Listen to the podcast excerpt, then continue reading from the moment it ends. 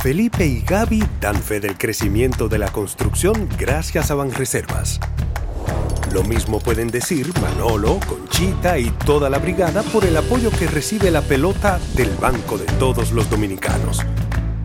Los invencibles también son testigos de ese apoyo al arte y la cultura. Y ni hablar de todos los que se benefician del programa de pignoración de arroz, como don Héctor y su gente. Y el respaldo es tan real que les cuente Jessica, quien realizó su sueño ecoturístico con la ayuda de Expo Fomenta Pymes Ban Reservas. Los sectores construcción, pymes, deporte, arte, cultura, turismo y agricultura saben que detrás de uno que avanza hay muchos más echando hacia adelante. Ban Reservas, el banco de todos los dominicanos. Wilton José Encarnación. Bueno, hay menos contaminación visual porque han quitado la mayoría de las vallas que molestaban en el entorno, eh, las flores que han sembrado, eso contribuye con el embellecimiento de la zona y el camión de la basura están pasando dos veces, pasa en la mañana y pasa en la tarde. Ayuntamiento de Santo Domingo Este. La prevención es vital para reducir los niveles de violencia en nuestra familia y en nuestras comunidades. Así que ustedes ya son parte de la solución. He puesto mucho que ustedes puedan ser esos líderes que puedan mediar en todos estos conflictos pequeños que se producen en sus comunidades. Y la iglesia confía mucho en ustedes. Y el Ministerio Público confía mucho en ustedes. Y el país espera mucho de ustedes. Nosotros contamos con ustedes.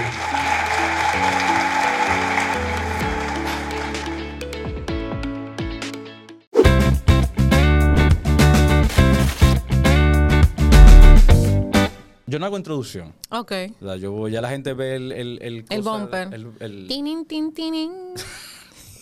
no, no hace tin, tin, tin, tin, tin. Es más duro. Ok. Tin, tin, tin, tin, tin. Pero ¿cómo es la idea? O sea, la gente ve tu foto, por eso, por eso te- se te pide la foto para hacer el arte. Ok. Y está tu nombre en la descripción. O sea, ya saben que... Milka la más dura. Exacto. Entonces, por eso yo no hago introducción. Ok. Y que, "Ay, que qué, eso, cuatro. Claro, es tal". redonda. Ah, Yo lo hacía antes en audio, pero yo perdía mucho tiempo. Entonces, yo, ne- o sea, yo necesito ganar más tiempo y no perderlo. Ok. Porque mientras pierdo tiempo, pierdo dinero. Pues ya Aunque la aquí gente- no funciona porque yo no estoy ganando dinero, pero bueno. Ah, o sea, bueno. Pero en otras cosas que hago, sí. Ah, bueno. No sé, para- por eso. Pero nada, o sea, ya nosotros empezamos a grabar. Ok. ¿sabes? Para que te sientas más, Más, la más moderna, la moderna. el moderno, para que La me sienta más tranquila. Exacto. Mira, eh, Cintia, eh, tú eres actriz. Mucha, mucha gente que te sigue en, la- en las redes con, con comelones, comelones, La- eh, comelonas. La comelona. la comelona. Yo soy comelona. Yo soy, espérate, ¿es la comelona o yo soy comelona? Lo que pasa es que en Instagram tú te pones como el nombre de la cuenta y, y hay otro nombre que tú te Ajá, puedes que poner. van para abajo. Que Ajá. te den tu nombre. Sí, que es la comelona. Antes era eh, la comelona, recomendaciones de comida. Entonces ya como para tener blue check, no por una cuestión como de Tú estatus. eres de sino la que pagaste. Tuve que pagar, pero... Tú sabes eh, que yo... Ay, perdón. No, no, No, no, yo no quería, yo estaba renuente, No, loco, no, esa- tranquila, yo te voy a decir. Yo no quería pagar, pero hubo un amigo que empezó a pagar, que él, él tiene una, él es experto en redes. Y dijo, señor, esto no es una cuestión de ego, esto es una cuestión de seguridad. Porque mientras más tu cuenta va creciendo, más la gente quiere intentar hackearte tu cuenta. Entonces me dio miedo, porque yo he logrado lo que he logrado a base de mucho esfuerzo y me daría mucho pique que venga una persona muy cómoda en su casa y me hackee mi cuenta y... Claro. Y por eso empecé a pagar. Igual, yo igual, en la mía personal, yo tuve que hacerlo porque me hackearon. Yo, tú sabes que tu Meta compró todas las vainas y yo tengo todo vinculado. Y nada, me mandaron un cosa. Eh, yo entro a Facebook y yo veo como que yo mismo publiqué unas fotos. Y Mm. yo, déjame ver. Ah, no son mías. Ok. Me hackearon. Ahí, Ay, ahí Dios mismo mío. yo entré. ¿Tú pa, pa, pa, sentiste el ki cuando tú todo. viste de qué? Oh, chacho. Sentí el ki. Eh, me hackearon y yo duré un par de días. O sea, a mí no me molestó porque yo no soy mucho de redes. O sea, Pero es delicado, algo personal. pero yo trabajo con, con cosas de redes, que publicar, el podcast, que mando a publicar y vaina, que sé qué. Eh, lo resolví, mandé todo mi vaina, que sé qué. Bueno, me, me habían hackeado. Eh, y eso mismo me pasó, que alguien me recomendó, mira, hazte la cosa de la verificación para que va a ser más difícil para hackearte. Y yo, ah, chévere, pa. Y lo pongo como, pa- como si fuera un Netflix. ¿Tú sabías que aquí es más barato que en, que en Nueva York? ¿Cuánto tú ¿Cuán- pagas? Como 10 dólares. Yo pago 15. ¿Por qué? ¿Por qué en Nueva York? No Pero, sé. o sea, si tú lo hubiese hecho aquí... Más tú barato, yo creo. Cualquiera se sale y. Porque 5 dólares mensual que yo me ahorre es un dinerito. Claro, o sea, no te lo ahorres. Entra a Patreon, eh, slash verduguísimo, y por 5 dólares tú va, puedes ver toda la improvisación de verdugo. Entonces me voy a salir de la verificación en Nueva York y la voy a hacer en Santo Domingo para darle esos 5 dólares Exacto. al Patreon. Exacto. Entonces, yo soy la comelona. Yo soy, yo soy comelona. Yo soy comelona. Ajá. Ok, chévere, está bien. Pero que, lo que te, te seguía diciendo era que mucha gente que te sigue en las redes no sabe que tú eres actriz. No. Entonces, ¿cómo tú y egresada de la Escuela Nacional de Arte Dramático del país? República Orgullosamente. Exacto, gracias a Dios.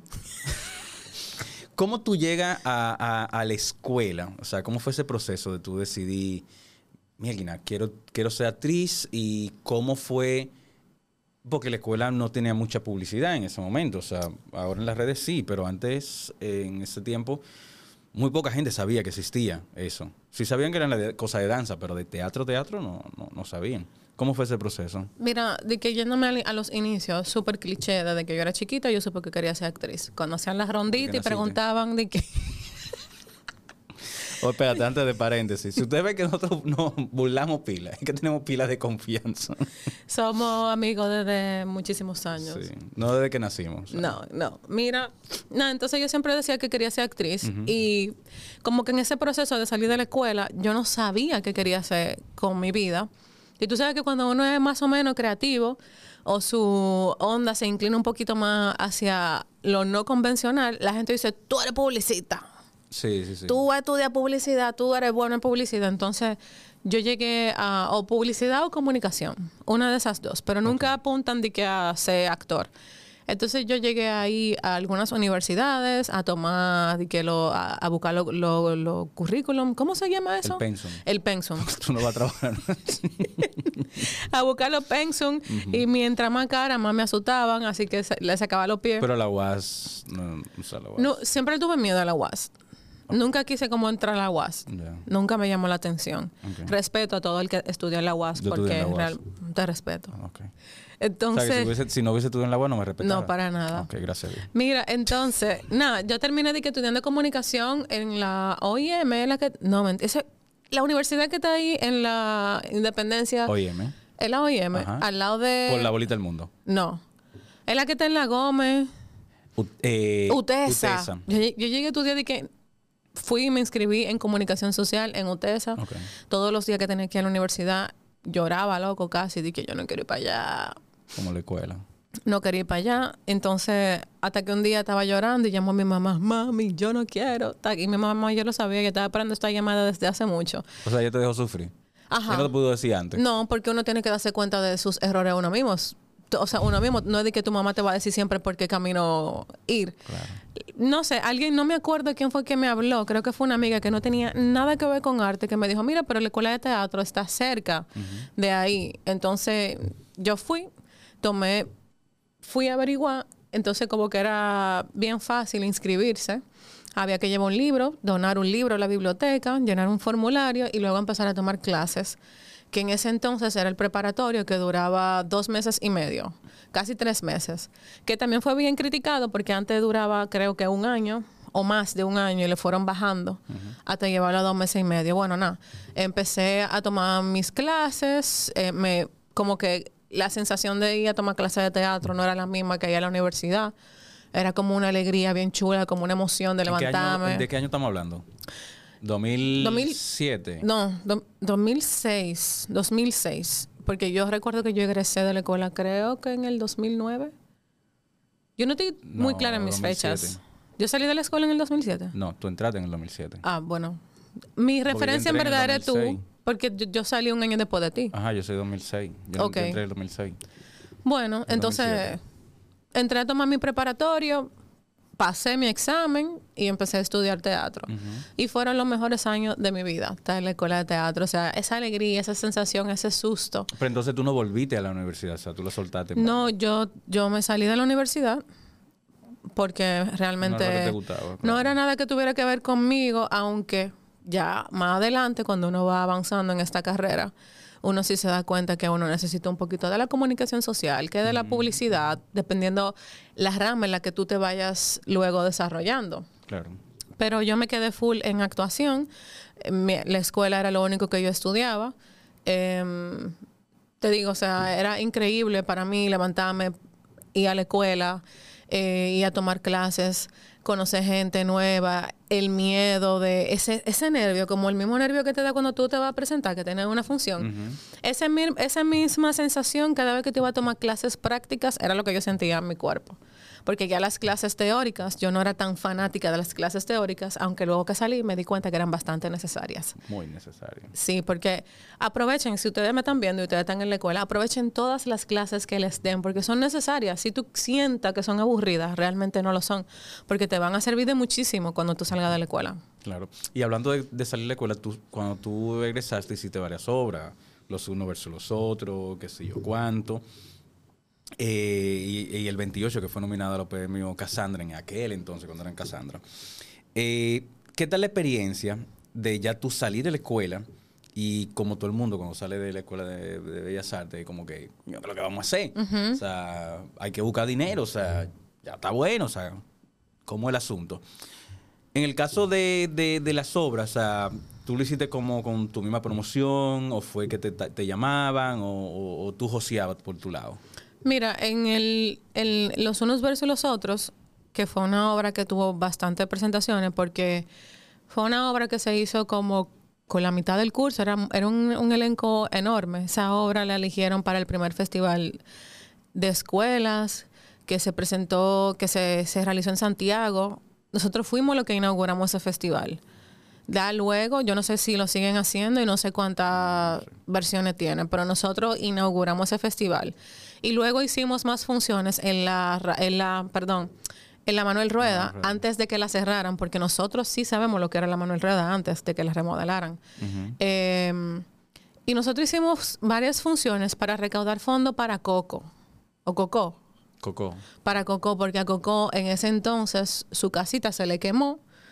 Eh, Todo el mundo que estudió teatro en la escuela Claro. sabe quién es Coco. sabe quién es Coco. Entonces, nosotros hicimos varias funciones para recaudar fondos para ayudar a Coco.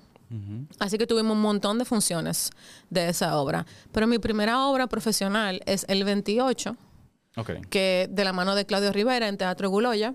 Eh, yo digo que yo fui dichosa porque para mí los exámenes finales fueron como una especie de casting, sin yo habérmelo da, sin yo esperármelo ni darme cuenta.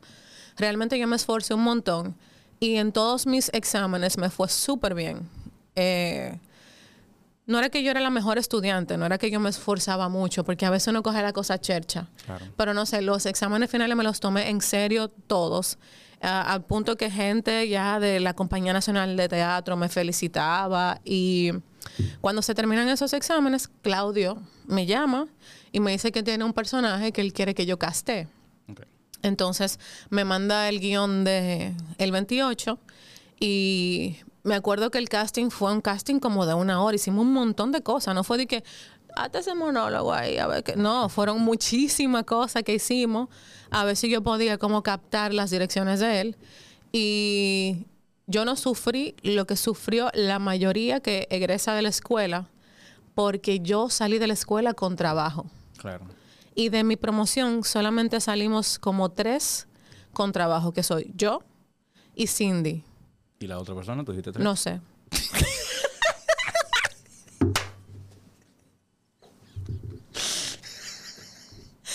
¿Johanel no es de tu promoción? Sí. Johanel también con trabajo. Pero eso porque él se se fue oye más gracioso. él- Tú no te lo estabas esperando.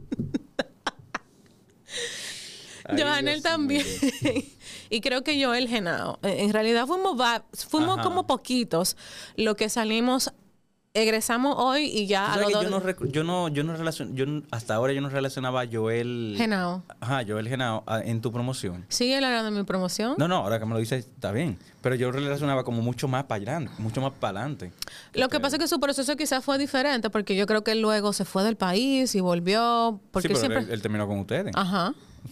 Está bien, o sea, yo lo digo, lo que digo es que yo no lo relaciono con tu promoción, sino como con dos promociones más o tres para adelante. Claro. Pero bueno, salieron varios con trabajo.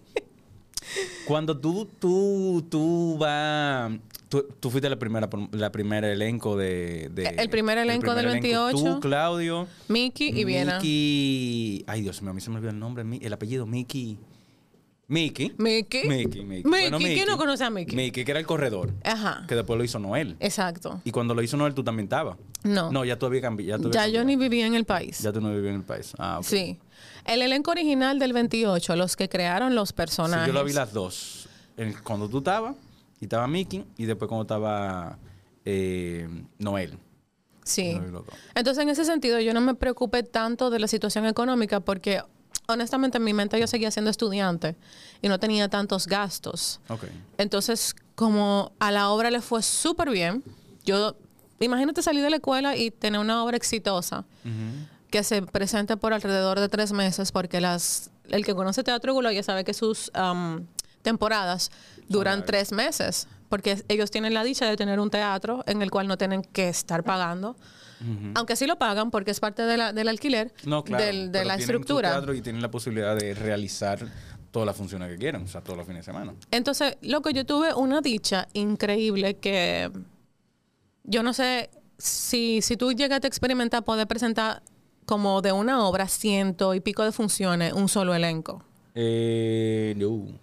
Esa, esa sensación O es increíble. Ah, no, sí, sí, sí, sí, sí, pero no en un mismo lugar. Ah, bueno. O sea, diferentes lugares en el país. Bueno, El mismo elenco, bueno, no, y variaba, variaba realmente el elenco, pero sí con una misma obra, en diferentes lugares. Bueno, el beneficio de eso es que tú ves el desarrollo de tu personaje como va creciendo en cada presentación que tú haces. Como tú lo chipeas, o sea, los errores, tú sales de abajo de ese camión y la gente, el público no se da cuenta. Entonces yo tuve la dicha de poder tener varias presentaciones, de presentarme con un- uno de los mejores profesores de la escuela de teatro, que es Claudio Rivera, como... La pasión de Claudio a la hora de, de él dar clases es increíble.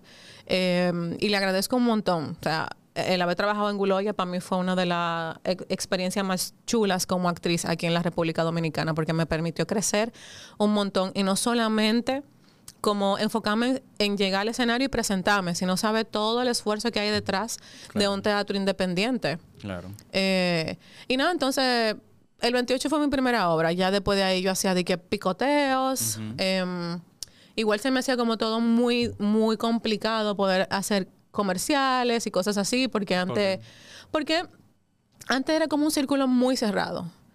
Entonces, como que buscaban un perfil en específico. Y yo no era ese perfil. Entonces, según ellos. Entonces, por eso era como complicado. Pero yo hacía picoteos de otras cosas. Eh, y me mantenía en eso. Pero mientras tanto, al tener la dicha de tener funciones todos los, todos los fines de semana, yo tenía un sueldo todos los lunes. Así que yo no me preocupaba mucho por eso. Y yo vivía con poco que quizá en este tiempo, si, si, si ya con la experiencia que yo tengo de vida, ese dinero no me hubiera dado para mucho. Claro. Pero en esa época para mí era suficiente. Sí, pero, por ejemplo, tú, tú dices, tú tenías todos los lunes, o sea, te pagaban semanal. O sea, Semanal me pagaban, sí. O sea, que si tú calculabas al mes, te daba algo bien. Sí, sí. O sea, o sea como, como aquí en el país o es los 15 o los 30, y hay lugares que solo pagan los 30. O sea, al final de mes, ya tú más o menos tendrías como, bueno, con esto yo puedo vivir, entre comillas. Y yo vivía. Porque no era que siempre habían picoteos. Eh, y tener esa dicha de tener, ir todos los lunes a buscar mi, mi cheque. O sea, Era una bendición. claro, claro. Y entonces después tú te vas a- a- del país a vivir. ¿Cómo fue ese proceso de, de- de toma de decisión de, ok, voy a dejar todo eh, y me voy prácticamente a empezar de nuevo? Eso fue un largo tiempo después, porque yo emigro de República Dominicana en el 2016. O sea, me quedé mucho tiempo luego de que egresé de la escuela en el país, trabajando siempre en teatro independiente, exacto, en comerciales, em, haciendo castings, siempre buscando la manera de, de, de estar ganándome los chelitos, porque también ser actor aquí es complicado, Claro. sobre todo en esa época en la que todo era más limitado. Tú hiciste en un, en un, en un, ¿Qué tú vas a decir? en- hablando de eso de, de comercial y cosas audiovisuales, en un cortometraje, en un cortometraje tú fuiste ahí, ven. ¿No te acuerdas de eso? claro, ese cuento es épico. Señores, cuando no hay dinero y hay amor, los amigos hacen lo que sea por sus amigos. Y a mí me tocó ser maquillista y ahí ve en un corto al mismo tiempo. Y los, eh, y los resultados fueron desastrosos. Dilo. Dilo, comelona. dilo Bueno, no, yo hice un espagueti que uh, Iván Más está- malo que el diablo. Iván está vivo de casualidad. Oye, o sea, o sea, era un arma blanca ese espagueti. Malo, malo, malo. No, no, porque no era malo. Porque uno de los actores se lo comió completo. Y después que se lo comió fue que dijo, esto sí estaba malo, pero pidió más. Pero es que eran duros. O sea, era un- o sea tú podías matar a una gente. Tú tirabas. malo. El ser el sabor, loco. Estaban suaves era el sabor, estaban malos. Pero malo. dime tú, tenés que maquillar en la madrugada y cocinar. Claro, Por lo menos no se murieron de hambre. Casi no- se mueren. Pero bueno, entonces tú te. Está fuerte. Ay, Tú Dios te- mío. te- entonces tú te vas a otro país. Claro, era un proceso que, que, que tú llevabas. Pero cómo, o sea, ¿cómo fue ese, ese momento de, de ya? O sea, me tengo que ir. O sea, ya. Fue difícil, fue súper difícil. Em, porque yo sabía que me iba, porque ya mi mamá había iniciado el proceso de residencia. Y cuando te pide un residente, que eso ya es otro tema, el proceso dura alrededor de siete años. Imagínate que a ti te digan, te voy a dar una herencia, qué sé yo, y tú te olvides de eso. Y en el momento, bueno, no, es más feliz lo de la herencia. Quedémonos en la residencia. Bueno, para muchas personas, eh, cuando pasa la situación que te pasó a ti de irte, em, eh, pero para muchos dominicanos, muchos dominicanos, eh, de felicidad. Sí, para mí no lo fue. Bueno, entonces. En ese caso- ¿Por qué, por qué no, no, no lo fue? Porque en ese momento yo estaba en el mejor momento de mi carrera. Ok. Em, ya yo había hecho un comercial que se había que le había ido muy bien ya los directores conocían de mi nombre eh, ya eh, como que estaba muchísimo más pulida en los escenarios eh, como que estaba en un momento estable de mi vida eh, mis amistades, tenía, tenía- estaba en una relación en ese momento. Todo lo que tú que- quisieras tener en ese momento, yo lo tenía. Entonces fue como que de- me arrancaron de mi país. Yo lo veo así, como que me arrancaron de mi país, aunque fue por un beneficio que hoy le agradezco a mi mamá. Pero en ese momento fue así, o sea, como Claro. me salió la residencia y no y me tuve que ir, que incluso algo que en ese momento fue súper doloroso para mí fue no asistir a tu boda. Ahí está toda invitado. Yo aquí toda romántica y él dice que yo te invité. Sí, sí, sí, yo me acuerdo, yo me acuerdo, yo me acuerdo. Saludos para Irina.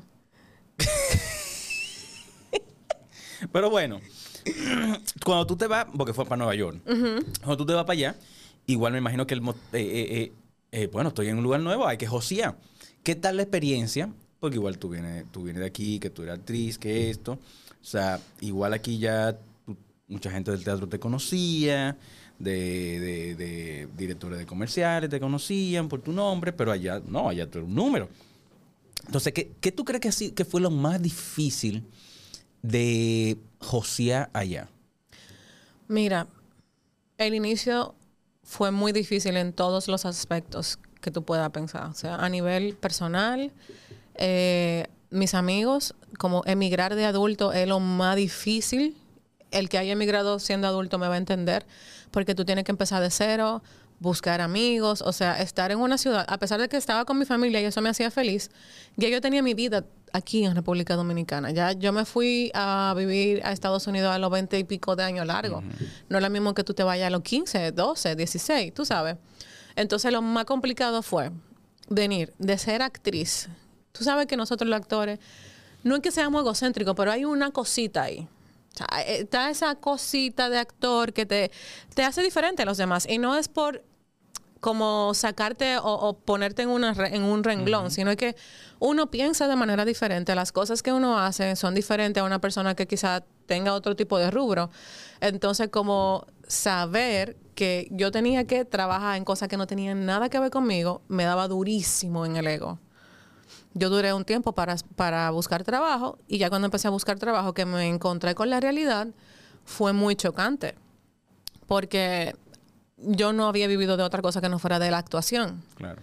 Y llego a Estados Unidos y veo que para vivir de la actuación tengo que hacer un montón de cosas que en ese momento no tenía la energía para hacer. Claro. ¿Y cuál, tú recuerdas cuál fue el primer trabajo que tú tuviste? Mientras tú, porque tú ibas a casting y y, joseaba, eh, ¿cuál era? Un McDonald's. Pero entonces, ¿qué tú hacías en el McDonald's? Yo trabajé en la cocina. Ah, bueno, Duré un día. un día Un día en el McDonald's. en el ¿Y McDonald's. por qué? Por el trato que le dan a las personas. Ya. Yo tenía que pedir permiso para beber agua. Wow. Qué fuerte. Y primero no dije que quería trabajar en la caja, no me gusta bregar con dinero, no me gusta hablar con gente. no me gusta eso. ¿Qué estamos hablando? No, de que una gente extraña que vaya a pedir. Es que, el- Ah, el- ya. es que cuando la persona están ordenando comida se convierten en un ser raro. O sea, sienten que tienen quizá poder sobre ti porque están gastando cierta cantidad de dinero y te quieren hablar como, como le da su deseo en ese Claro. momento. Y sobre todo en Nueva York, que tiene, tú tienes de todo ahí. No, y, y la barrera del idioma. Uno recién llegado con su guachifor y medio... No, yo no estaba en eso. Y a mí me encanta cocinar. No es como que no, como que yo dije, bueno, nada. Encontré, porque me puse a buscar muchísimas opciones para poder ganar un poquito mejor y como que no, no se dio la oportunidad.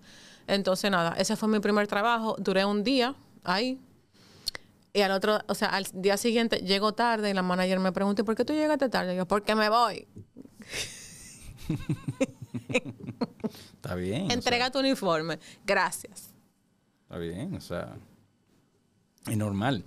Y tú llegas, tú, tú pudiste lograr hacer cosas allá. Te lo digo porque yo tengo mucha gente que, o que fueron estudiantes míos, o que fueron eh, amigos, compañeros de, de- de teatro, que se fueron en a Estados Unidos. no, no solo Nueva York, aunque la mayoría se fue para Nueva York. Y, y le ha sido muy difícil eh, como realizar cosas, ya sea un comercial, ya sea una serie, ya sea un un- un- un- un- una foto publicitaria, algo. Algunos han hecho cositas, pero siguen haciendo otro tipo de trabajo.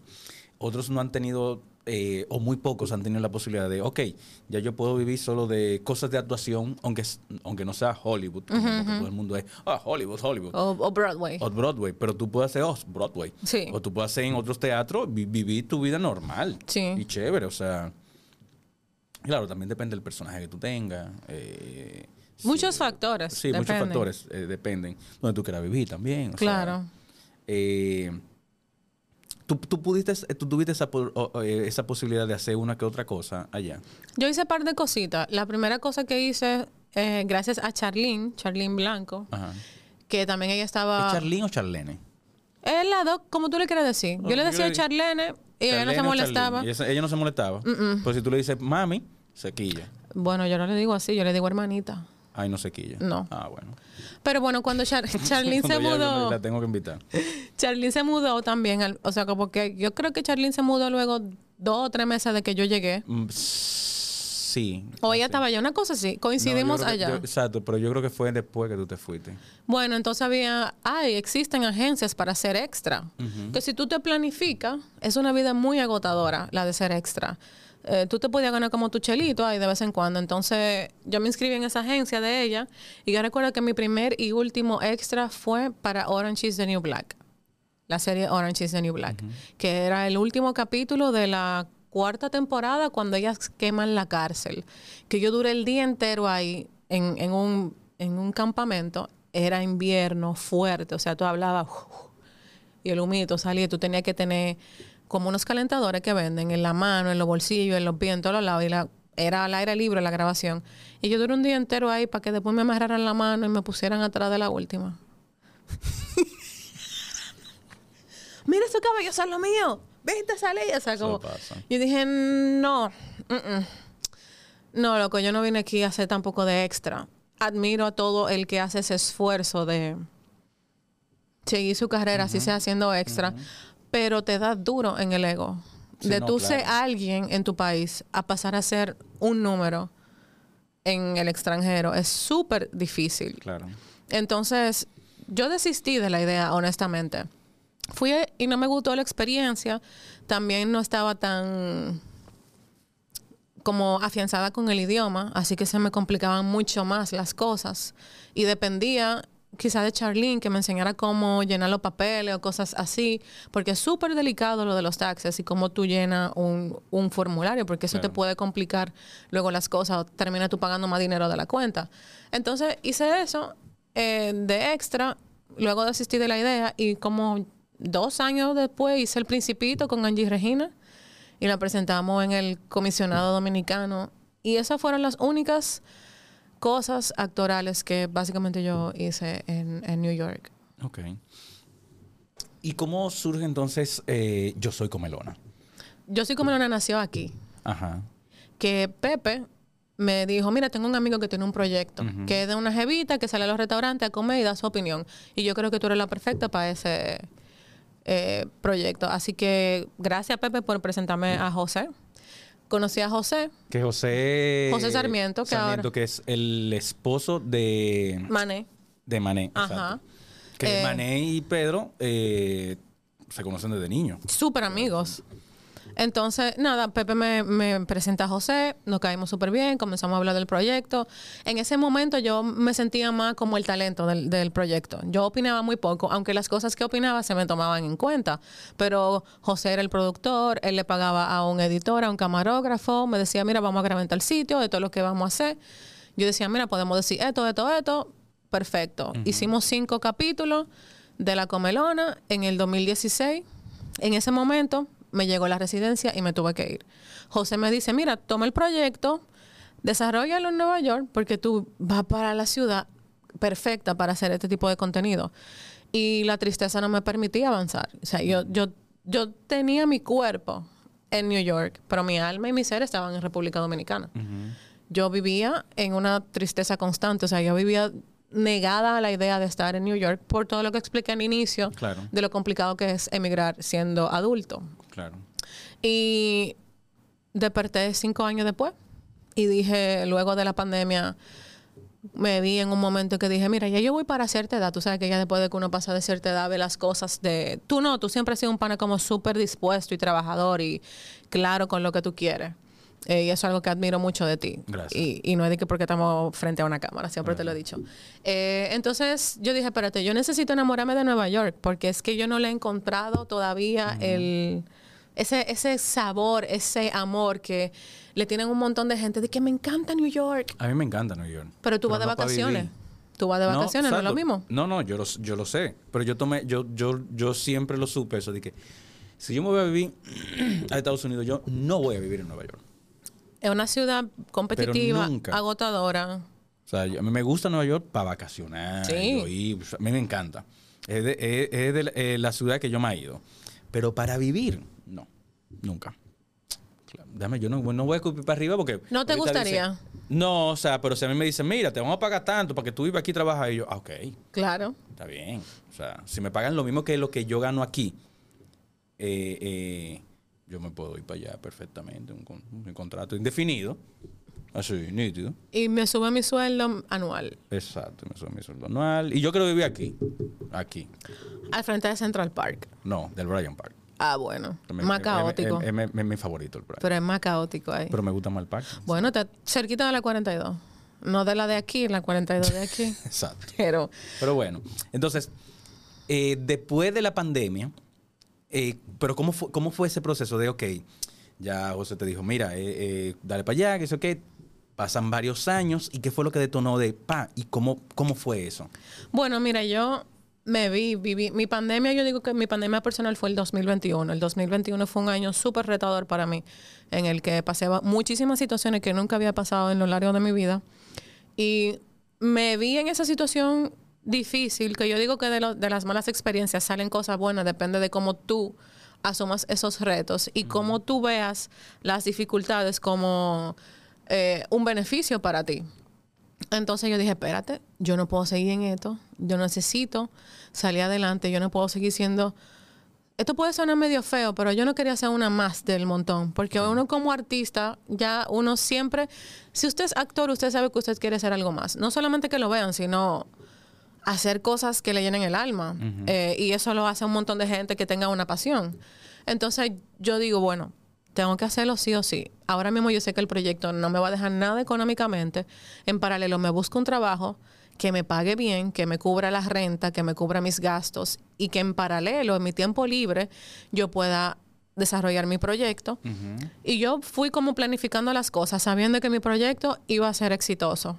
Primera vez en mi vida que yo tengo tanta fe en un proyecto propio. Yo nunca había tenido tanta confianza en mí misma hasta que yo decidí desarrollar mi proyecto de la comelona con un propósito. No di que déjame hacerlo a ver qué va. No, a ver qué va nada. Esto va a salir bien sí o sí eh, con el favor de Dios, porque primero Dios es el que sabe. Y loco, todo lo que yo declaré, lo que yo escribí, se me está dando así, así, así. O sea, yo estoy, que yo ni me lo creo a veces, pero me está pasando. Entonces yo dije, bueno, voy a crear el proyecto primero para enamorarme de Nueva York, porque el proyecto me va a permitir conocer un Nueva York que yo no conozco. Segundo, para resaltar mi cultura dominicana en Estados Unidos. Y tercero, para dar a conocer los negocios pequeños que la persona no, no sepa dónde ir. Y si tú vas Yo lo creé como de que, bueno, mira, si yo voy de vacaciones a New York, ¿a dónde yo puedo comer? Ah, déjame buscar la comelona a ver que, que, a dónde ya fue que yo pueda ir que no sea tan caro y esos factores, como que no sea tan caro, aunque el proyecto está avanzando y estoy mostrando eh, otros lugares.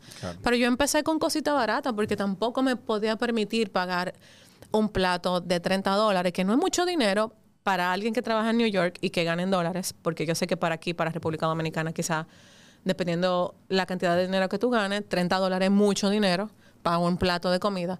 Y yo empecé grabando de que Oreo frita en Coney Island, 4 dólares. ¿Ese fue tu primer video? No, mi primer video fue un video de comida salvadoreña, un plato típico de del Salvador que se llaman pupusas. Tú, o sea, tú pagaste ese, plato, ese plato, pero tú le, había tú le dijiste a la gente de ahí, mira, yo voy a grabar esto.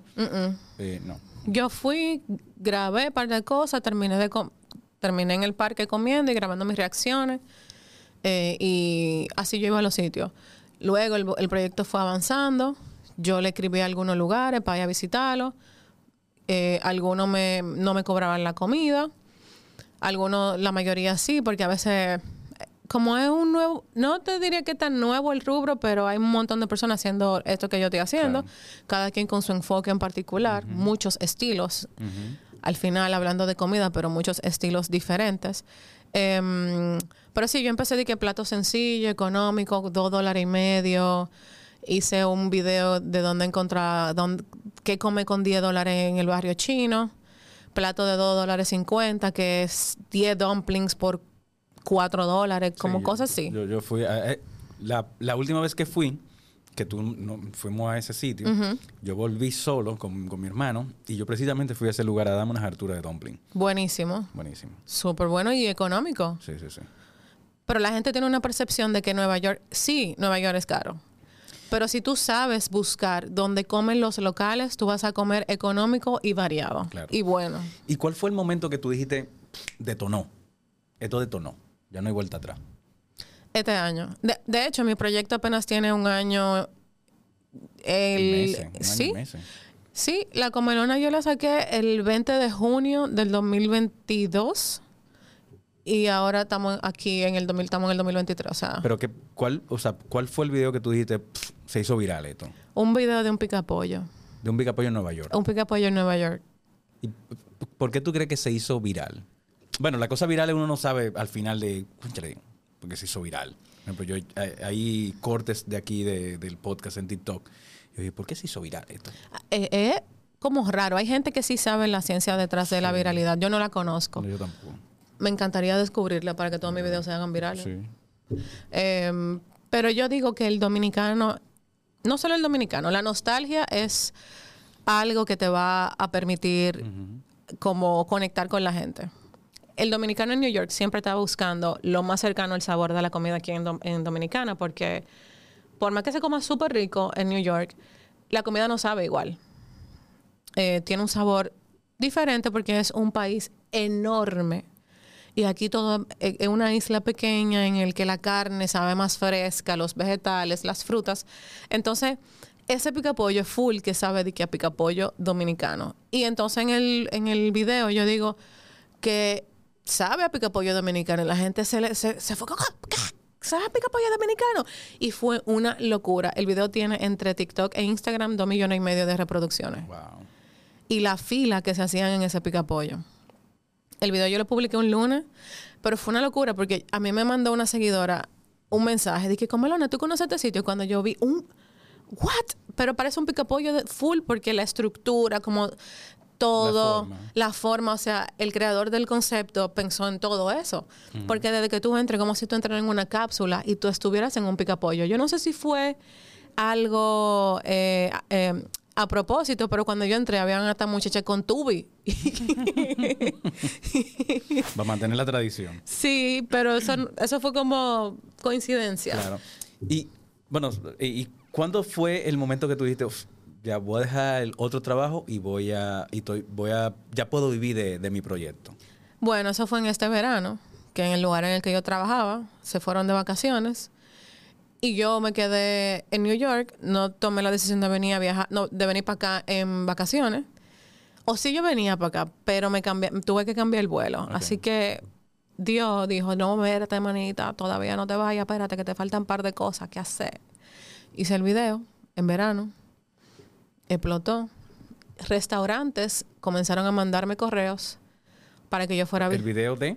del picapollo, Del picapollo. hizo que más personas se acercaran a mí y personas querían que yo fuera a sus restaurantes. Yo me organicé, porque esto es, hermoso todo, pero hay una organización detrás de todo eh, em, este proyecto de tener un food blog, porque tú vas a restaurantes eh, gratis, pero también tienen que entender que este es tu trabajo, porque si tú generas que en un restaurante la persona vaya a consumir, esa, esa persona está teniendo una ganancia. Eh, entonces yo hice mi carpeta, se llama Media Kit, donde están las estadísticas, todo, precios, servicios. eh, y me empezaron a llegar correo, yo empecé a mandar mi carpeta y me, me comenzaron a contratar.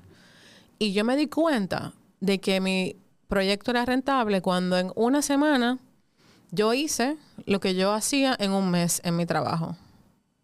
Ok. ¿Va a decir cuánto es? Porque No. Eh, todo el mundo estaba esperando, como que, uff, ¿cuánto es? No. Todo el mundo. Pero para tú trabajar, o sea, calcula un mes de trabajo que tú te lo ganas en una semana. Exacto. Lo que pasa es que allá, como quizá mucha gente no sabe, allá tú Se paga semanal. A diferencia de aquí que es mensual.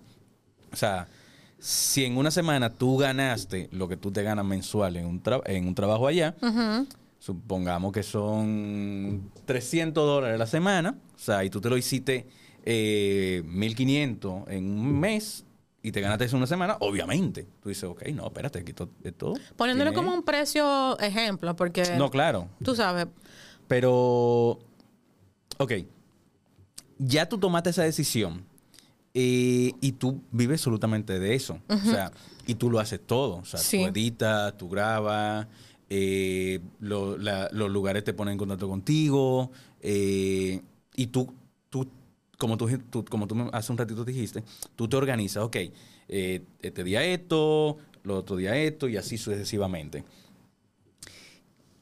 Pero es una curiosidad que yo tengo. O sea, cuando tú vas a- a- al lugar,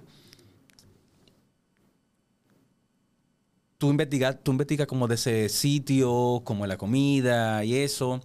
Porque, obviamente, o sea, eh, uno con la comida es muy visual. O sea, uf, por lo menos yo. O sea, yo tengo. O sea, yo me puedo dar la experiencia, por ejemplo, del restaurante de que, ay, yo no, yo no veo nada lo que voy a comer, chévere. Pero a mí me gusta ver lo que me voy a comer. O sea, visualmente me gusta verlo. O sea, si yo visualmente no lo veo bonito, y se digo, "Mm, no sé, qué sé yo qué. ¿Cómo es el, el proceso? Ok, yo te contrato en, mi, en, en- en el restaurante a la, a la comelona y tú dices, ah, yo, eh, tal día yo voy. eh, entre esta hora y esta hora. No sé si tú lo estableces así, como entre esta hora y esta hora. ¿Cómo es el proceso de cuando tú llegas eh, para grabar y eso? Con el asunto, por ejemplo, de- en Nueva York es una ciudad muy grande. O sea, y puede pasar cualquier cosa. Claro, el proceso de selección se inicia desde que me mandan el correo. Lo primero es ver cómo se ve el restaurante. Si es un, restaurante que va con mi estilo, porque yo tengo mis reglas y las tengo bien claras y no las rompo. Em, eso, Paréntesis, tú puedes decir tus reglas. O sea, tú Sí, tú yo no voy a lugares en el que su enfoque principal sea el alcohol y la juca. No son cosas que a mí me interesan, no son cosas que yo consumo y yo, Pero si, por ejemplo, yo tengo un restaurante y yo vendo alcohol. yo voy. Pero si tú tienes un sport bar, no voy. Porque un sport bar se enfoca en vender alcohol y comida para picar. Ok. Ok. Entonces, mi contenido es muy familiar. Y se convirtió en familiar desde el momento en el que mis sobrinos ven mis videos y a mí me mandaron una niña una nota de voz, su mamá, diciéndole que me gusta, me gusta mucho tu contenido y me, otros niños. Entonces yo dije, yo no puedo mostrar cosas que un niño no pueda ver. La- en la Claro. red hay de todo, pero en, mis, en mi plataforma, un Claro. niño lo que va a ver lo puede dejar tranquilo viendo mi- mis videos. Y también yo no, yo no tomo alcohol, yo no consumo jucas, así que yo a los lugares que voy son a lugares que realmente yo voy ahí a ese lugar Claro. a consumir. Que sea básicamente para comida. Comida puede, obviamente, puede haber alcohol, porque si así tú vas con tu niño y tu familia, tú te quieres tomar un traguito. Claro, porque Pero en mi video yo no lo voy a muchacho en Nueva York, Claro. aquí arriba, pues, coño, una cervecita, una cervezuana. Yo no lo, yo no lo voy a enseñar en mi video porque ya esa es mi regla y eh, es lo primero que yo le pongo, mis reglas. Y si tú quieres trabajar conmigo, tú las aceptas y hasta ahora todo el mundo acepta mis condiciones. Otra condición, tú me ofreces cinco platos y de esos cinco platos me gustaron dos, yo solamente voy a mostrar dos platos y ellos también están de acuerdo con eso. Porque Ok, todo tú no lo que... muestras lo que a ti no te gusta. No, Tú muestras realmente lo que a ti te gusta porque, porque lo que tú estás vendiendo es, ok, o sea, para que tú comes esto. Sí. Para que tú te comas esto. Ah, súper bien. sí, porque también las personas creen que porque tú cobras por tu trabajo, Tú tienes que mostrarle... tengo que enseñar todo y que todo siempre va a estar bueno porque me están pagando. Claro. Pero me gustaría que la gente vea el trabajo más allá de simplemente probar la comida. O sea, es un trabajo que me toma mucho tiempo. Yo grabo sola. eh, la edición, el pensar en el caption, en la narración, buscar la música. Claro. To- todo un proceso para, el, para que el resultado final a ti te guste. Claro, y, y no que tu contenido, por lo que yo he visto, no es de que, ah, ok, me mandaron esto y voy a probar cuál es que más me gusta. No. O sea, tú, esto es lo que a mí me gustó, yo recomiendo esto. Exacto. Y ya. Y igual los gustos son relativos porque hay gente que yo he recomendado lugares que me encantó la comida y gente a mí no me gustó. Bueno, está bien. Gracias por decírmelo, pero Claro. a, no a todo el mundo Por le... ejemplo, a ti te gustan los molondrones, Ajá. ¿verdad? No. A mí no me gusta. a ver, me gustan los molondrones. Bueno, pero por ejemplo, hay gente que le gustan los molondrones, pero a mí no me gustan. Pero quizás si tú vas, Ya. si vamos, cuando tú vayas a un restaurante africano y nos dan un plato con Pero ¿por, qué, molondrones. por qué yo tengo que ir? ¿Para que lo pongo yo aquí? ¿Aquí hay restaurante africano? Ah, no sé, me imagino. Ah. No, no sé. Pero lo que te iba a hablar del molondrón, Ah, que quizás lo comemos cocinado de otra forma y nos gusta. Bueno, puede ser, puede ser. El año que viene creo que voy, creo que voy para allá. Bueno, yo voy hasta allá. No, no, obviamente. Espero que esté allá. Yo también. Pero entonces, sí me diciendo, o sea, tú vas, este, el proceso, estos son los, los platos. eh, ¿Cómo es? Porque tú me habías dicho anteriormente eh, que es muy bonito lo que tú, lo que se ve en, ca- en, en video y esto, pero tú te estás comiendo la comida fría. Sí. O sea, tú te comes la comida fría. Ajá. No, no es. Porque hay tipos de comida que saben mejor caliente. Pero tú tienes que comértela fría por, por el contenido que tú tienes que hacer. Y ah, mira, el ángulo, esto, lo que voy a decir aquí, el, el enfoque, no sé qué. Entonces, eso mucha gente que, que ve, tu contenido en las redes no lo sabe No. de comerte la comida fría. Y me escriben a cada rato, me encantaría acompañarte a grabar. No me acompañes. Porque que no vas a disfrutar, te va a desesperar, te va a dar hambre, va, pero vamos a comer, yo espérate, déjame trabajar, de que tengo, yo tengo que hacer que a ti te dé hambre. Mi video se enfoca en darte hambre, por eso a veces las tomas son bien cerca, como, porque mi, mi trabajo Claro. es que a ti se te haga agua a la boca Claro. Cuando tú veas un video mío. Y eso pasa mucho. Diaño, yo a dieta. Y vi Claro. ese video tuyo, voy a tener que dejar de seguirte, te voy a bloquear. ¿Te has dicho así? Sí. pero malo. Yo sí, yo, yo, yo sí te lo he dicho. ¿no? Por ejemplo, con los dulces. Ay, Eh, los dulces. Ay, mierda, estoy loco por ir a este sitio, por, lo- por el dulce que me trate y esa cosa. Pero, eh, ok, tú has hecho, eh, tú has hecho colaboraciones, la mayoría de tus videos son tú, tú sola. Esas colaboraciones eh, te vienen, eh, eh, te dicen, mira, o tú le has dicho también a alguno, me imagino, eh, vamos a hacer colaboraciones y qué tal, y los dos crecen. O sea, porque igual es una comunidad, igual que la gente de, de podcast. Sea, Sí. me puede invitar a un podcast, otra gente me invita a mí y, crecen. Igual como, es como los youtubers. Sí, Eh, como una se crea como esa, ese, ese nido de hermandad. Mi primera colaboración teniendo mil, mil seguidores fue con una pareja que tenían en ese entonces 100 mil seguidores. Yo, antes de empezar el proyecto, empecé a seguir expertos en, en redes sociales y ellos te dan tips para tú lograr cosas. Y algo que ellos siempre decían es, tú tienes que desde que la persona con la que tú quieres colaborar suba un video, dale like y comentar. Siempre ser el primero en darle like y comentar para que llame su atención. Entonces yo estaba activa y daba like, comentaba. De hecho, parte de tu trabajo es cuando tú te levantas en la mañana, cuando estás iniciando en el, en el proceso, que tu cuenta no, que tú hables los stories a nadie, a la nada, pero tienes que tener la confianza de que te está viendo un millón de gente. Eh, y yo me levantaba, daba like a muchos videos, comentaba, si fueran emojis nada más, para que la gente que entraran a comentar vieran también la cuenta y le pareciera la, por eso la fotico de, de, de, de perfil es amarillo, porque es un color llamativo.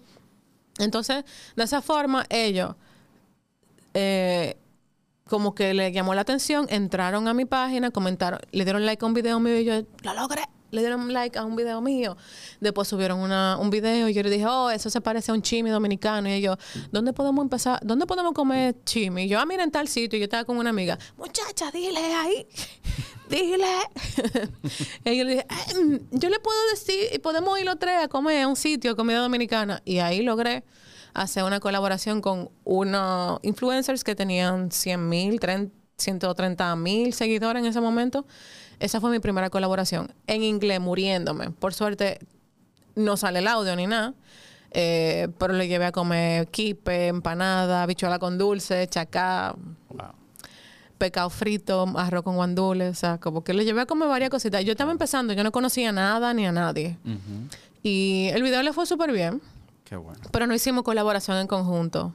Ok, tú, particip- tú participaste en el video de ellos. Ajá. Y me imagino, ah, este es fulana de tal, cosa. Pero sí. no, no, no se puso en colaboración en Instagram. Sí, porque yo no era nadie. Eso. Entonces, eso fue algo como que me, me pareció como un poquito bajo. Porque dije, wow, o sea, tú sabes que estoy aquí en este video porque quiero seguir creciendo. Claro. Pero gracias a Dios no fue ningún problema de que yo subí luego el video de- por mi parte y también le fue súper bien. No, chévere, chévere. ¿Cuál tú crees que tú como con, con este año y pico que tú tienes eh, con, con el proyecto, eh, que se pueda decir claro, un momento como muy incómodo que tú hayas tenido? Oh, wow. Eh, fue incómodo en el sentido de concentración en mi trabajo. Yo, le escri- yo, yo hice un especial de comida latinoamericana y me tocó, wow, no sé si decirlo tal, tal cual, porque ahorita esa persona ve el podcast y se siente No le tienes que decir nombre. Ok, no voy a decir nombre. Exacto. Yo fui a un restaurante, entonces la, la persona, el encargado del, del restaurante, súper amable, loco. Mira, me trató de lo más bien, me buscó plato, me mostró, me habló de la historia, pero se sentó a comer conmigo. Se sentó a comer conmigo y se me complicó mucho la grabación porque yo quería prestarle toda la atención y escuchar todo lo que él tenía que decirme, pero al mismo tiempo yo tenía que estar grabando, mirando a la cámara, reaccionando a la comida que yo estaba comiendo. Imagínate lo, lo, lo retador que es tú estar pendiente a grabar tu comida, que las tomas salgan bien, que el producto se vea algo profesional y al mismo tiempo está ahí grabando tu reacción, pero tú tienes una persona al frente de ti que está hablando contigo todo el tiempo. Yo hice magia con la edición de ese video, porque fue retador, porque no me pude desarrollar como a mí me gusta. Claro. Qué difícil, qué difícil. Mira, tú mencionaste eh, algo de, de la pandemia. Eh, y también mucha gente no sabe que tú te pasaste la pandemia, el, el- el- la cuarentena en Argentina. Sí. Sola, Varada allá. varada allá. Cuando, o sea, cuando se dieron a cerrar el mundo, tú estabas en Argentina. Sí. ¿Qué tal esa experiencia? Porque igual tú no fuiste de que, ay, van a cerrar el mundo, déjame coger para Argentina. No. Claro. Tú estabas eh, en vacaciones, me imagino, conociendo otro país y eso. Pero el hecho de cerraron el país y tú no puedes salir. O sea, ¿qué tal esa sensación? Eh, porque no es lo mismo yo estar aquí con mi familia, que por lo menos yo, por ejemplo, yo tenía un permiso de libre tránsito por, por, por la cosa de trabajo, o que estaba en, eh, o estaba en Nueva York y bueno, estamos encerrados, pero estamos en la familia, tú estabas ya sola. Sí, de hecho, es, es como... A mí me encantó. Ok. No fue frustrante, obvio. Hubo momentos difíciles en los que sí, estaba llorando, que sí, yo qué. Ay, Dios mío. Claro, Pero porque, hablaba. fue mi primer viaje sola.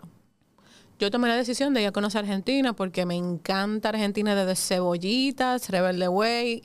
Como que me enamoré de ese país y Hablando siempre fue- cebollita, tengo que traer a Diego Vicos para acá. Ah, bueno, para que tú veas, mira. Yo, gracias a Cebollitas y a Rebelde Way, me enamoré de Argentina y siempre fue mi sueño poder conocer ese país.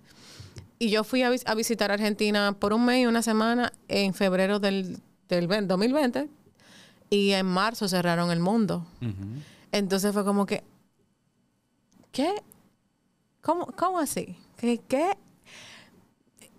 Y yo me acuerdo todo lo que pasó. O sea, parecía una película, porque yo el último fin de semana que tuve, voy saliendo, caminando, veo la pantalla, gente varada en, en aeropuerto. Y yo, ¿qué es lo que está pasando? Eso fue viernes, el lunes, cerrado. Todo cerrado. Mi mamá estaba más preocupada que yo. Yo no estaba preocupada. Pues yo estaba feliz.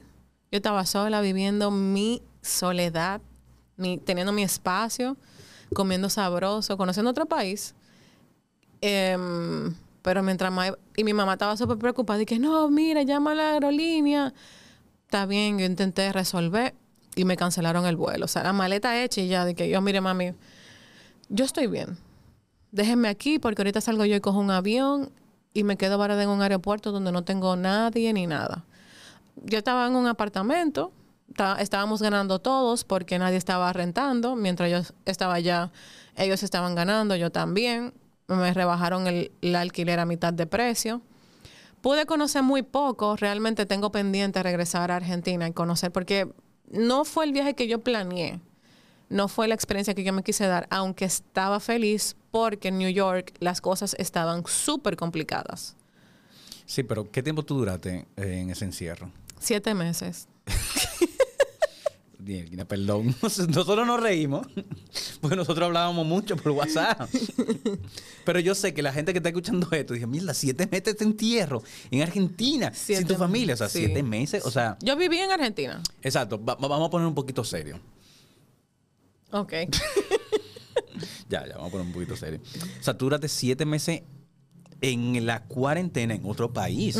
Ok, tú dices, ah, mira, yo la pasé chévere, bien, que sé, ok. Pero igual tú también mencionas que hubo un momento que tú lloraste. que Sí. te o sea, gracias a Dios no te pasó nada. No. Pero es muy fuerte para otra persona estar en esa situación fuera de su país sin su familia y visitando por primera vez, porque no es que tú ibas todos los años y no conocía a mucha gente. No. Obviamente lo- la poca gente que conociste fue como por el mismo proceso de, de la cuarentena. Sí, Eh, yo conocí. Ah, ¿Te acuerdas de Frank, el de los buenos de Palermo? Sí, sí, sí. Él estaba en Buenos Aires. Yo, eh, porque después las cosas se fueron flexibilizando un poquito en cuanto a tomar un Uber, pero que el Uber no cogiera por tal lugar porque ahí pedían permiso para entrar o salir, porque Buenos Aires es enorme. Tenía otra amiga que conocía en California y a otra amiga que conocí a través de otra amiga. O sea, yo tenía solamente tres personas. Solamente una vivía más o menos cerca de mí. Pero fueron muchos momentos de, de soledad y de aprender a vivir conmigo misma. Y yo creo que muy pocas personas tienen esa dicha realmente. Yo lo vi como una dicha porque Claro, y como una oportunidad de, de crecer espiritualmente, como mujer, o sea... yo hasta fui, yo, yo hasta tomaba terapia por Zoom. Aproveché porque en Argentina todo el mundo habla de terapia y yo dije, ah, me coge terapia también. Claro. Y fue, No, y era, y era lo recomendable para las personas que, que eh, estaban en esa situación, eh, solos, eh, aunque estén en su mismo país, que no podían salir, no podían visitar a los padres ni nada. los psicólogos estaban así en pandemia, mano. Sí. Qué fuerte. Qué fuerte. Entonces, el momento que tú ya te puedes ir de Argentina, o sea, si- después de siete meses, o sea, ¿cómo fue ese proceso? De, porque tú ibas y llamabas a la aerolínea, le mandaba correo y te cancelaban varias veces, ¿no? Me llegaron a cancelar dos vuelos. Dos vuelos. Ya en septiembre, ya sí, definitivamente sí, abrieron aeropuertos y era como un poco todo más estricto para viajar, pero fue un poquito hasta triste irme de Argentina. Fue como que, ay, me voy, no Sí, quiero. No es lo mismo, o sea, que siete meses viviendo en un país. Yo me enamoré tanto, a, a pesar de que no viví la Argentina que quiero vivir, que yo decía, bueno, si a mí me toca irme de y vivir en otro país del mundo, me encantaría vivir aquí, ganando en dólares, claro, pero no en pesos argentinos. Pero me encantó. Claro, claro. Eh, eh, eh, es complicado. Y quizás, quizás esa situación que te pasó, que te hizo ma- madurar, fue lo que te, también te llevó a crear más rápido tu proyecto. Y a tomar la decisión de, ok, vamos a darle para adelante. Ya, ya yo, si ya yo viví en Argentina, en medio de la cuarentena, sola, o sea, ¿qué, qué va- esto no va a ser nada. Claro, es que honestamente una vez el miedo te detiene de hacer un montón de cosas y luego tú, yo no, yo no quería seguir creciendo y decir, ¿por qué no lo hice? Claro, Yo no quería, eh, porque ya me ha pasado. claro. Y no quería volver a repetir la misma historia. Yo soy de hace mucho de decir de si, si yo lo hago, pueden decir lo que sea, pero si yo no lo hago, Mielguina, yo soy el que me voy a levantar, me, le- lamentar de Mielguina, yo no lo hice. Y me pasó muchísimas veces, y me ha pasado de Mielguina, yo debía hacerlo. Pero como yo siempre me llevo de, de la vocecita de Mira, no lo haga, va a pasar algo. Y efectivamente no lo hago, y mira, y pasa algo, qué bueno que yo no lo hice. Hay veces que hay que llevarse de esa vocecita, Claro. pero hay que saber discernir cuando es el miedo o cuando es la intuición. Claro. Porque cuando el miedo que está hablando te va a limitar de hacer algo que pueda haber, que te, que puede ser productivo, como yo tenía un montón de miedo, muchacho, cuando yo abrí, cuando yo decidí relanzar a la comelona. Yo dije, ay, Dios mío, no, ay. Pero yo dije, bueno, con miedo lo hice. Porque yo no sé qué va a pasar. Y mira, Claro. que me puede ir mal o me puede ir bien. Una de las dos. Y buscar otra cosa. Exacto. Porque algo que me ha enseñado a vivir fuera de República Dominicana es a no tenerle miedo a trabajar. Porque aquí hay mucho miedo al trabajo, al que dirán si tú trabajas ciertas cosas. a cierto tipo de trabajo, claro. Porque aquí se vive mucho más de las Apariencias. de, ay, tú, ¿y tú trabajas eso? Sí. Ay, Dios. qué sé. Te voy a poner un caso. Un muchacho de veinte y pico de años que, qué sé yo, que lo que trabaja es un cajero de McDonald's. Esto yo lo he visto en muchos TikTok. Tipo trabaja en cajero en McDonald's y le gusta una muchacha. La muchacha le pregunta, ay, ¿qué tú haces? "Ah, Soy cajero en McDonald's. Bueno, fulano. Bueno. Pero está una muchacha que es cajera en McDonald's y le gusta un tipo. El tipo, ay, ¿qué tú haces? Un cajero en McDonald's. El tipo no dice nada. Puede estar con ella. Normal. Pero entonces, si tú le preguntas a la muchacha, y es algo que yo le he dicho a muchas mujeres, de, ok, ¿tú qué tú quieres? En, en caso de un heterosexual. Eh, ¿Cómo tú quieres un hombre? Ay, sí, que trabaje, que tenga un carro, que no sé qué, eso cuánto. Ah, ok. Y que me, y, y- y- y que me quiera. No, chévere. ¿Y qué tú tienes para ofrecerle? Tú no estudias, tú no trabajas. O sea, ¿qué tú, qué tú ofreces? Entonces tiene que haber como una equidad, balance. un ba- balance, un equilibrio, como le quieran decir. Y aquí se ve mucho de eso, de la mujer. O sea, no estoy hablando que todos son así, ni que, y ni que muchos hombres son de tal forma, sino que es un estándar y algo que establece en la sociedad. De, ay, yo quiero esto y esto y esto para mí. Hmm, para mí, que sí o qué. Y te lo establecen los, de, lo- los padres, los abuelos, que sí o qué. Y le establecen al hombre, tú tienes que trabajar y que esto, tienes esto, para que tú tengas una buena mujer. En caso de heterosexual. A diferencia de, de amigos que tengo gay, lesbiana o de la comunidad LGBT plus más, eh, que no se, no se manejan así para nada. Totalmente. Eso más pasa más como en, en- las relaciones heterosexuales. A mí me pasó muchísimo pues, a los 20. Ay, ¿qué tú haces? No, yo estudio teatro. Dice, sí. Ay, ¿qué- ¿y qué más tú tienes en tu futuro? Yo no, yo teatro. O sea, estudio comunicación, pero yo voy a hacer teatro. Ay, Dios, tú no puedes estar conmigo. Y yo, pues nada, chévere, bye, adiós. Y ahora mírate. Sigo el mismo. Pero con un el mismo podcast. tip. Sin cuarto, pero con un podcast. Para que no Que digan. me la encontré. Me la encontré. eh, eh, eh, hace. hace par de meses. Y, ay, tú, que sí, qué. Yo así, aquí, del teatro. Literalmente. Hay que tener fe también en uno y saber. Claro. Hay que, hay que tener como esa fuerza. Como me acuerdo que tú trajiste a ese, ese testimonio, e- esa historia de Rey es increíble. Ah, sí. Me encanta. De rey. Porque yo estuve ahí en su proceso de audición para la obra que él viene a presentar ahora. Es verdad. Él me escribió y estábamos, nosotros nos llamábamos por Zoom para ensayar. Yo dije, loco, dale con todo, mente a nada, Claro. enfócate. Y mira a Rey viviendo de sus sueños. Claro. Y esas son historias que me llenan el corazón porque nunca se rindió, siempre tuvo fe en sí mismo. Claro, ese es el vivo ejemplo de como del, del sueño. Porque el sueño americano no, bueno, sueño de Norteamérica. No es de que, ay, yo me voy a hacer rico. No, ese es el, el sueño americano, es el sueño que cada uno tiene individual. El, el sueño de rey fue eso. Y ya. El sueño de quizá otra gente sea tal cosa, ser millonario, no sé qué, no sé cuánto. O sea, es diferente, es diferente. Modena, estamos terminando. Ok. Pero yo sí tengo algunas preguntas que son cortas y yo quiero que tú intentes, digo intente porque nadie lo hace, que tú respondas con una palabra. Ok. Pero si tú quieres abundar, dale payasa, no te limites. Ven. Que hay te edición. No, no, no, yo no, yo no corto nada. Ah, Esto sale tal cual. Ah, ay. O sea que si tú dijiste algo, tú me escribes, ay, ponle un pi. Por favor. Por favor. Y que, y, y gracias a Dios que uno se acuerde que hay que ponérselo. Bueno, Pero bueno, ¿qué te hace feliz? mm, la estabilidad, eh, mentira, mi relación con Dios. Tu relación con Dios. Ok. ¿Qué te apasiona? Ahora mismo mi proyecto, Ok. ¿Qué te molesta? la falta de respeto. ¿Tú tienes algo que te relaje? Sí. Me gusta la naturaleza. Como caminar en, en la En grama. el, co- en el, pa- en, en el campo. Sí, monte. un río, una playa, una cosa así, como estar en contacto con la naturaleza. Sentarme como en un...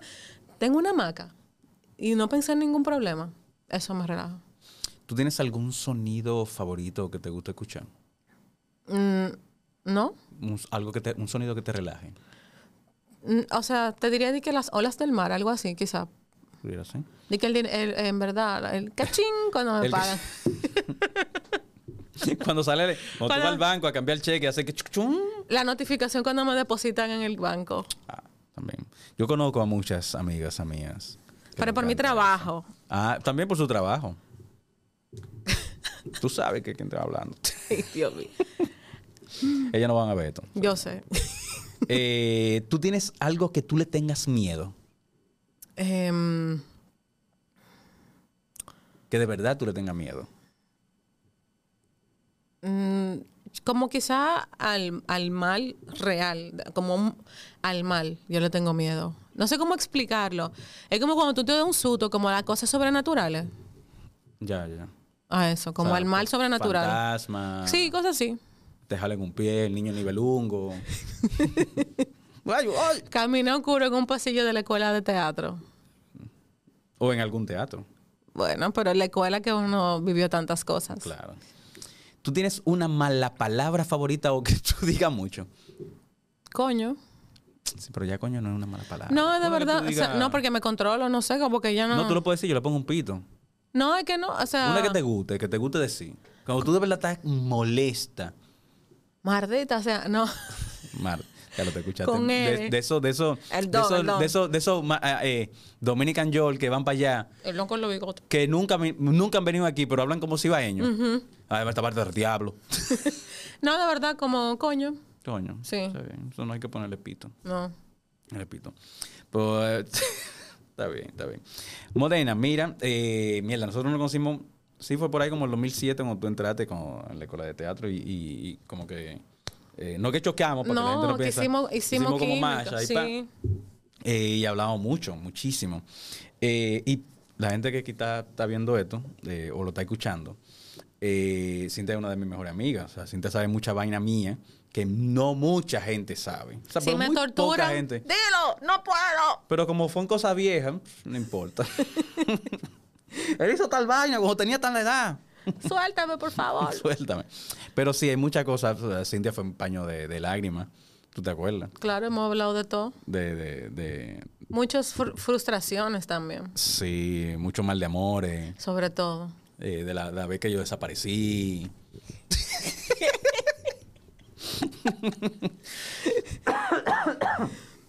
la vez de la loca. ¿Cuál loca? De la loca. Ah. Pero espérate, ¿cuál, cuál loca tú crees que, que yo te estoy mencionando? Es que no han diga habido- nombre. No, ¿cómo yo voy a decir nombre, Iván? ¿Cómo yo voy a decir? Y te digo el nombre ahí. Le pongo un pito. No, es que A han eso- sido, sí de una varias, han sido varias locas. Pues sí, entonces.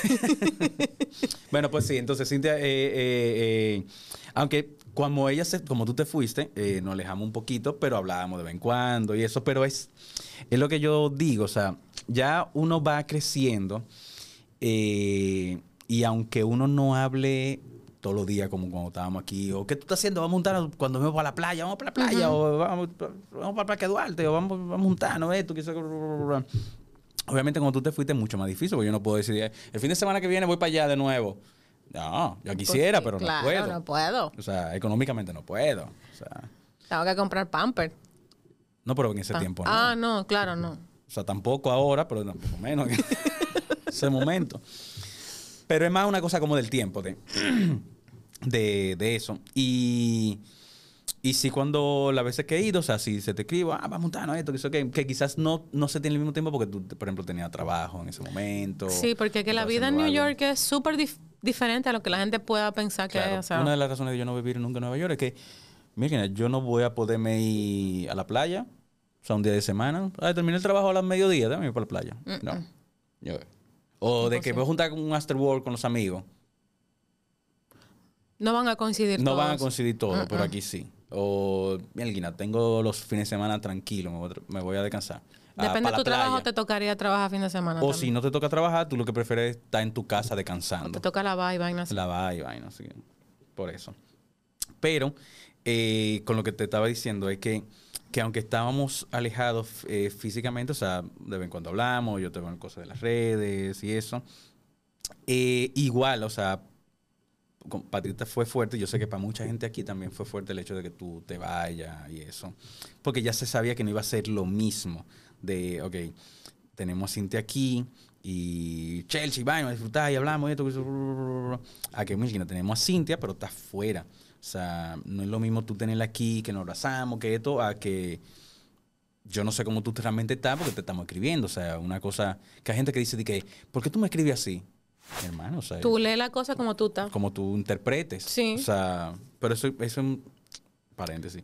Es una manera que yo digo, ¿cómo tú sabes cómo yo estoy? ¿O por qué tú sientes que yo te estoy hablando duro si tú te estoy escribiendo? Porque Si te escribiendo en mayúscula. Y, yo, y si mi celular tiene el botón de mayúscula dañado. Como por ejemplo, con una computadora que yo tenía. El mayúscula estaba dañado y se presionaba solo. ¡Hola! Hola, ¿cómo tú estás? Pero yo no podía ponerle hola. No. Gritado. No, H-O-L-O. Ya. Punto. ¿Y por qué tú me lo Ah, que está dañado? Es mentira tuya eso. Pero bueno, eso cierro paréntesis. Eh, pero el punto de lo que te quería decir es que me siento muy feliz el hecho de que te esté yendo bien. Gracias. Porque yo sé que fue un proceso eh, difícil eh, tú adaptarte eh, allá en Nueva York. Eh, no sé a ciencia cierta qué tan frustrante fue porque no tuve, no, no tuve en tus zapatos y no tuve en Nueva York eh, como para vivir esa, esa experiencia tuya. Pero me imagino lo complicado que fue y lo difícil. Y cuando te fuiste para Argentina, que te agarró la pandemia todo ese tiempo, aunque tú dices que la pasaste bien, en muchos momentos hablamos y yo sé que, o sea, por ejemplo, te, te gusta estar con tu familia y eso, y no estar con tu familia en momentos de donde todo lo que está a tu alrededor y todas las noticias eran todas negativas, y tú, "Mielquina". o sea, yo no sé cómo están ellos. Eh, quizá mi mamá está preocupada, pero yo también estoy preocupada por ellos. O sea, yo no sé qué va a pasar. O sea, había mucha incertidumbre. Y tú no tener como a nadie al lado, que las personas que tú tenías al lado, esos amigos que tú tenías, se convirtieron en tu familia en ese, en ese poco tiempo que tú tuviste ahí. Y igual, ajá. Algo que, eh, disculpa que te interrumpa, algo como que también dentro de eso es que tú estabas súper pendiente de mí. Sí. Tú te pusiste la orden para mí, para lo que sea, y eso es como algo bien chévere. Que tú dices de que, wow, en un momento tan complicado, tú conoces realmente a la persona Claro. que están pendiente de ti.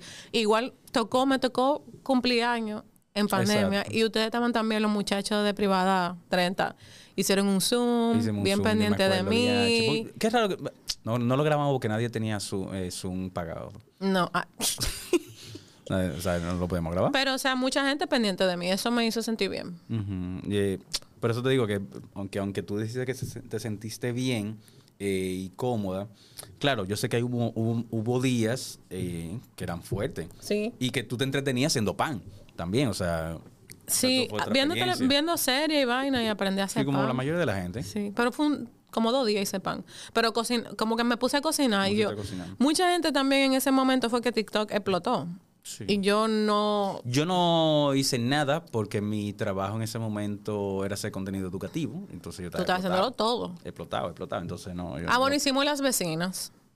Ah, exacto. Tú hiciste, hiciste ese momento las veces. Mira que no, no, no Sí. mencionaba, pero hiciste en la pandemia y fue que surgió la vecina de los kilómetros. Sí, yo en Argentina grabando en como de que si grabando. tuviera en los En kilómetros. los kilómetros. Sí, sí, sí, yo me acuerdo, me acuerdo de eso. Pero nada, Modena, me siento muy feliz de que tú te esté yendo bien en tu proyecto. Que quizás no sea eh, algo de actuación que es lo que tú realmente querías, pero está haciendo lo que también te está haciendo feliz en el momento. Y está lo, lo chulo de hacer algo que a uno le guste y que es un trabajo y que te guste muchísimo, que te estén pagando por eso.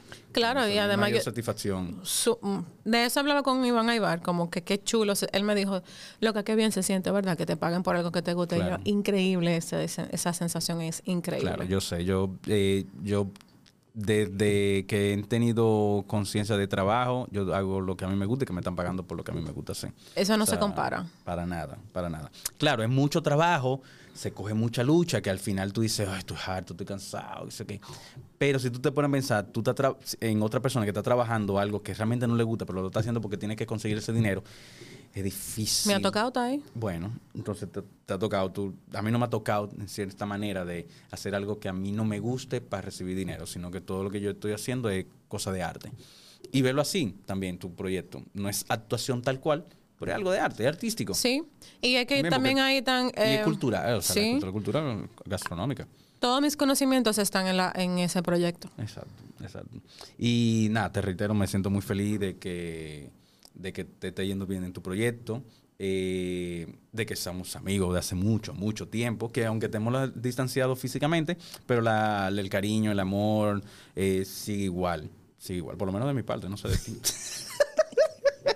Yo cambié. No, mentira. Cuando nos juntamos es como si no nos dejáramos de beber. Claro, porque que no- si nunca nos vimos el otro día. Bueno, al momento que salga este podcast, o sea, va a pasar mucho tiempo de, de cuando nos vimos. Sí. Eh, nos vimos el otro día. Y fue como que. Yo no sé si tú lo sentías así, fue que nos abrazamos, Sí. eh, como que nos vimos la semana pasada. Sí, sí, sí. Eh, y teníamos. Un, casi eh, dos años. Casi dos años, sí. Porque yo vine en el 2021. Y estamos en el 2023. O 2024 cuando Sí. salga este video. No, pero yo incluso fui el 2021 a Nueva York con mi hermano. Pero yo no te vi. No, no nos vimos. Yo no sé por qué, no me acuerdo. Vainas de la vida. Sí, pero no, no. Igual yo duré una semana, creo que fue. Ah, bueno, es que cuando la gente va por tan poco tiempo es complicado. Ajá. Y como fui con mi hermano y eso, ah, pero bueno. Pero nada, eh, Modena, gracias por, por aceptar la invitación de, de- del podcast. de verdad. A ti por, por tomar la presión. Invítame, por favor. No, mentira, no fue así. No fue así. Gracias a ti por la invitación, realmente. Pero nada, eh, a usted que se quedó hasta aquí hasta el final, compártalo en todas las redes sociales. Etiquete a Yo Soy Comelona o a Cintia Almonte en las redes sociales para que sepa que usted lo vio completo. Y entre a Patreon slash verduguísimo para que vea la improvisación verduga de Yo Soy Comelona, Cintia Almonte. O sea que muchísimas gracias.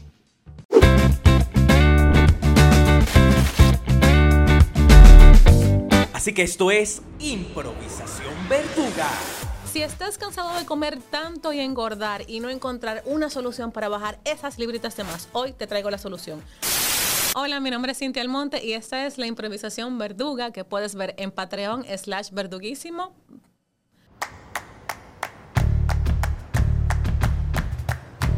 Felipe y Gaby dan fe del crecimiento de la construcción gracias a Banreservas. Lo mismo pueden decir Manolo, Conchita y toda la brigada por el apoyo que recibe la pelota del Banco de todos los dominicanos. Los invencibles también son testigos de ese apoyo al arte y la cultura. Y ni hablar de todos los que se benefician del programa de ignoración de arroz, como don Héctor y su gente. Y el respaldo es tan real que les cuente Jessica quien realizó su sueño ecoturístico con la ayuda de Expo Fomenta Pymes Ban Reservas. Los sectores construcción, pymes, deporte, arte, cultura, turismo y agricultura saben que detrás de uno que avanza hay muchos más echando hacia adelante. Ban Reservas, el banco de todos los dominicanos. Wilton José Encarnación. Bueno, hay menos contaminación visual porque han quitado la mayoría de las vallas que molestaban en el entorno. Eh, las flores que han sembrado, eso contribuye con el embellecimiento de la zona y el camión de la basura están pasando dos veces, pasa en la mañana y pasa en la tarde. Ayuntamiento de Santo Domingo Este. La prevención es vital para reducir los niveles de violencia en nuestra familia y en nuestras comunidades. Así que ustedes ya son parte de la solución. He puesto mucho que ustedes puedan ser esos líderes que puedan mediar en todos estos conflictos pequeños que se producen en sus comunidades. Y la iglesia confía mucho en ustedes. Y el Ministerio Público confía mucho en ustedes. Y el país espera mucho de ustedes. Nosotros contamos con ustedes.